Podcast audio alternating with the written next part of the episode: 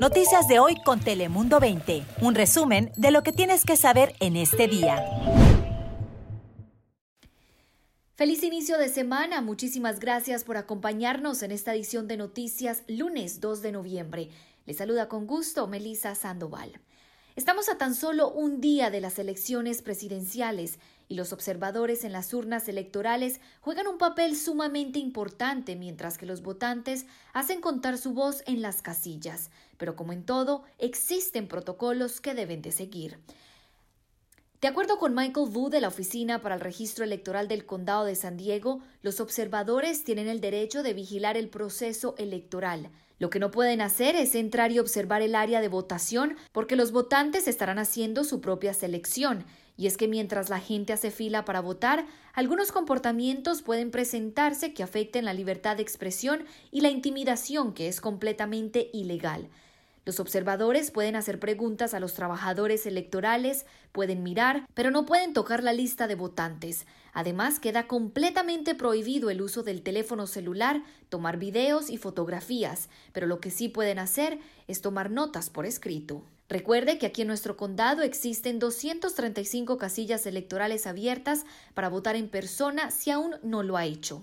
Puede visitar la página web www.sdvote.com para saber cuál casilla le corresponde dependiendo de su dirección. Ahora vámonos al otro lado de la frontera Tijuana, donde con el fin de evitar las aglomeraciones y la propagación del virus, pues decidieron mantener cerrados los panteones durante las celebraciones del Día de los Muertos. Sin embargo, en la Avenida Revolución se hizo la fiesta que las autoridades buscaban evitar. El día de ayer, al 15 para las 11, estuvieron todos los establecimientos cerrados, en restaurantes, bares, todos los establecimientos de la Avenida Revolución estuvieron cerrados al 15 para las 11 de la noche. Y es que más de 950 elementos de la policía realizaron patrullajes en Tijuana, esto como parte del operativo de Noche de Brujas. Y es que es justamente en estos días festivos donde anteriormente se ha registrado un mayor número de contagios. Pero bueno, será el tiempo el que nos revelará cuáles fueron los efectos de Halloween en Tijuana. Ahora pasamos con mi compañera Daniela Guichiné, quien nos tiene un avance del pronóstico del tiempo para el resto de la semana. Hola Melissa, feliz lunes, feliz Día de Muertos para mis compatriotas mexicanos que lo conmemoran y bueno, sobre todo en este año 2020 en el que pues muchos se nos han adelantado, por lo que aprovecho para recordarles que usen cubrebocas y que sigan las indicaciones de las autoridades. Yo sé que es un poquito más incómodo, sobre todo durante estos días de calorcito, como hoy que en el centro de la ciudad se espera llegar hasta 79 grados cuando lo normal es 72 para un día como hoy, 2 de noviembre. Hasta 86 estaremos llegando en el interior del condado, más fresco en las montañas con 72 y en los desiertos estaremos cerca de los 90. Mañana martes, día de las tan esperadas elecciones, van a bajar un poquito las temperaturas, tendremos neblina también cerca de las costas.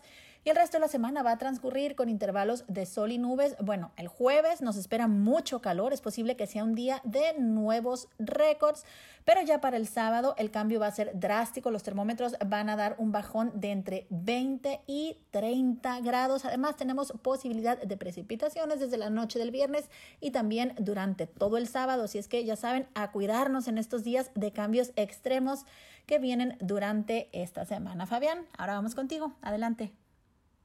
Muchas gracias, Daniela. Seguimos ahora con más cosas de las elecciones, sin duda la noticia del año, el evento del año en Estados Unidos, porque les cuento que la oficina de registro aquí está en, San Diego está viendo un aumento de participantes. Se espera que de los 1.9 millones de boletas enviadas en San Diego este año, la oficina de registro reciba entre un 80 a un 85%. En total ya son un millón 23.000 los sandieguinos que han votado en nuestra región. Recuerde que las casillas electorales seguirán abiertas todo el día durante este próximo martes. Recuerden que las casillas electorales seguirán abiertas hasta este martes.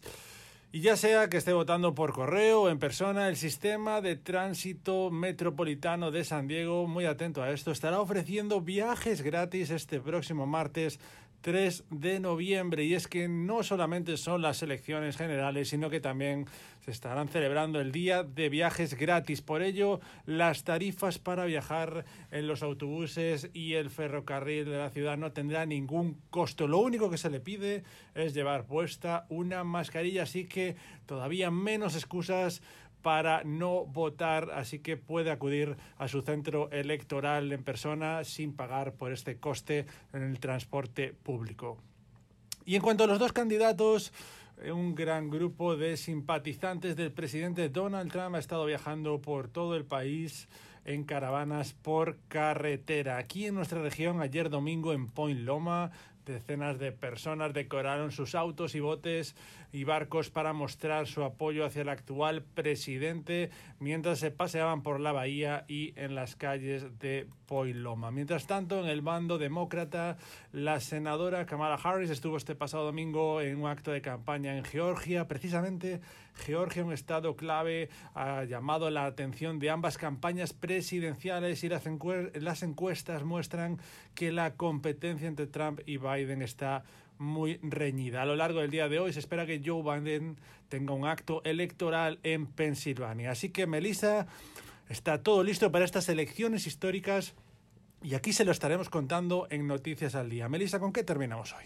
Muchísimas gracias Fabián y bueno, para terminar con una buena noticia, les cuento que el Departamento de Parques y Recreación del Condado llevó a cabo un festival virtual del Día de los Muertos, el cual contó con espectáculos de danza regional, una historia cultural y también con un taller de manualidades. Los participantes pudieron seguir la tradición a través de la página de YouTube y pudieron recoger sus kits de manualidades en ocho diferentes parques del condado. Además, en el edificio del condado, en el centro de la ciudad, Nathan Fletcher, el supervisor del condado de San Diego, también se sumó a la tradición de colocar un altar el Día de los Muertos para honrar a quienes ya no están con nosotros. Muchísimas gracias por habernos acompañado en esta edición de noticias. Que tenga una excelente semana y nos vemos en la próxima edición. Noticias de hoy con Telemundo 20. Suscríbete para recibir alertas y actualizaciones cada día.